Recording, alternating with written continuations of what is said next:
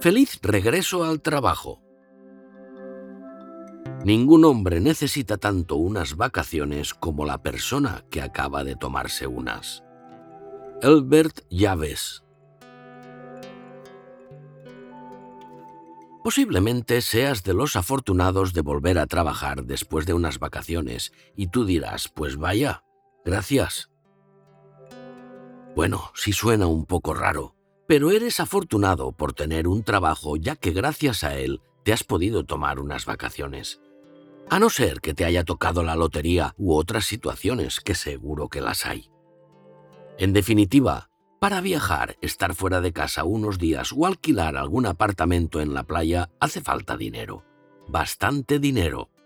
Por eso digo que se es afortunado de tener un trabajo para poder disfrutar las vacaciones, si no, deberías tener un buen colchón para disfrutarlas. Pero ahora viene lo malo o la peor parte de las vacaciones. Retomar el día a día que teníamos casi olvidado Digo casi porque seguro que la gran mayoría una semana antes han empezado a autoflagelarse, pensando en la cuenta atrás y el regreso a la rutina que ya se acerca. Lo digo porque a mí también me ha pasado, yo soy uno de esos. De una forma inconsciente ese pensamiento está ahí, es inevitable. ¿O sí? Prefiero pensar que sí aunque muchas veces estás haciendo un trabajo en ti para no pensar en la vuelta a trabajar y disfrutar el momento, y siempre hay algún cenizo que te lo recuerda. Venga, ánimo, que ya te queda menos. Será. Lo mejor es tomárselo con filosofía. Ser conscientes que hay que volver a currar, y eso no nos lo quita nadie. Además, ser positivo. Como dicen en Pamplona, ya falta menos para las próximas fiestas de San Fermín. Pues aquí lo mismo, ya falta menos para las próximas vacaciones.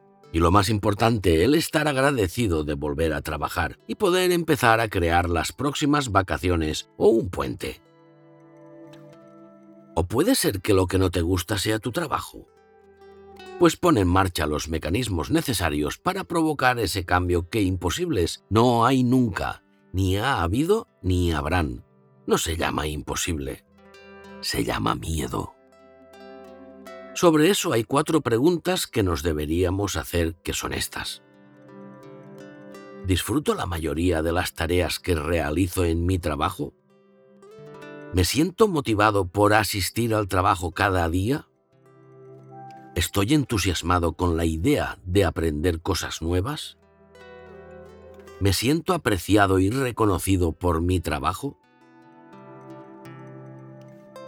Podríamos hablar largo y tendido sobre este tema, pero analiza tus respuestas y valóralas. Y no solo te enfoques en el dinero que puedes ganar, analiza en cómo te sientes tú. Esa es la parte más importante.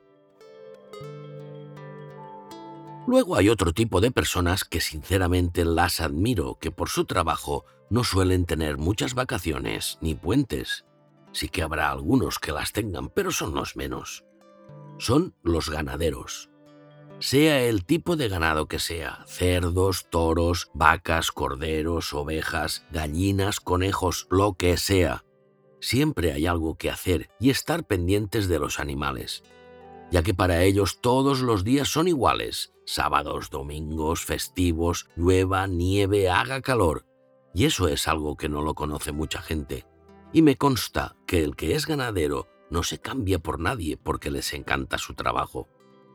Yo en una época de mi vida tuve relación con varios ganaderos y una frase que se repite mucho es que los animales comen todos los días. Ellos no saben de fiestas ni navidades y hay que estar todos los días al pie del cañón. Hablando de ganaderos, te voy a contar un cuento zen cortito que habla sobre la aceptación. Creo que es muy acertado para esta ocasión porque nos ayuda a aceptar todo aquello que tenemos. Por supuesto, si no estás decidido a cambiar. Dice así. Caminaba un hombre por el campo y se encontró con un pastor con su rebaño y le preguntó, ¿Qué tiempo cree que tendremos hoy, buen hombre?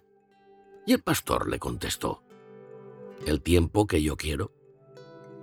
El otro, lógicamente, se quedó extrañado de la respuesta y le dijo, ¿Y cómo estás tan seguro de que hará el tiempo que tú quieras? Y aquí el pastor le explicó su teoría. Mira, cuando me di cuenta de que no siempre puedo tener lo que quiero, aprendí una cosa que siempre me ha sido muy útil. Querer siempre lo que tengo. Por eso estoy tan seguro de que hará el tiempo que yo quiera. Por tanto, aprende a querer y agradecer lo que tienes. El otro día me preguntaba una persona muy especial qué es lo que espero yo de la vida. Y le dije muy claramente que no espero nada y lo espero todo. Yo me centro en mi día a día. Si podemos poner unas metas próximas, unas ilusiones, unas vacaciones. Pero de lo que quieras que suceda a lo que después ocurre va una diferencia. Por lo tanto, vivamos el día a día, siempre con el punto de mira puesto en nuestros objetivos y alerta por si hay que dar un volantazo y cambiar de dirección, que no te pille desprevenido y lo más importante, actitud. Hasta aquí las vacaciones, digo, este capítulo. Deseo que te haya gustado y que pases un extraordinario día o una feliz noche. Gracias por estar ahí cada semana y regalarme vuestro tiempo. ¿Has escuchado? Cree en ti. Sí, tú eres tu líder. Yo soy José Miguel Soria creador y productor de este canal, hipnoterapeuta y coach personal. Hoy el capítulo 36 y ya van 53 en el total de los totales. Los tienes todos en Spreaker, YouTube, iBox, Spotify. Gracias por compartirlo y sobre todo gracias por los mensajes que recibo. Si continúas enviándolos me ayudarás a mejorar. También gracias a ti, José Miguel Millán, por prestarme tu música. Ya sabes que si tienes un proyecto o un audiolibro que grabar y si quieres ponerle mi voz, ponte en contacto conmigo. Seguro encontraremos ideas para expandir tu mensaje con un trabajo profesional. Y sobre todo recuerda que no te confundan ni te engañen. Llegará un día que te lo vas a agradecer porque serás tú quien gobernará tu vida. Escúchate a ti mismo. Eso sí, que paséis una extraordinaria semana y ya sabes, te deseo de corazón que seas muy feliz.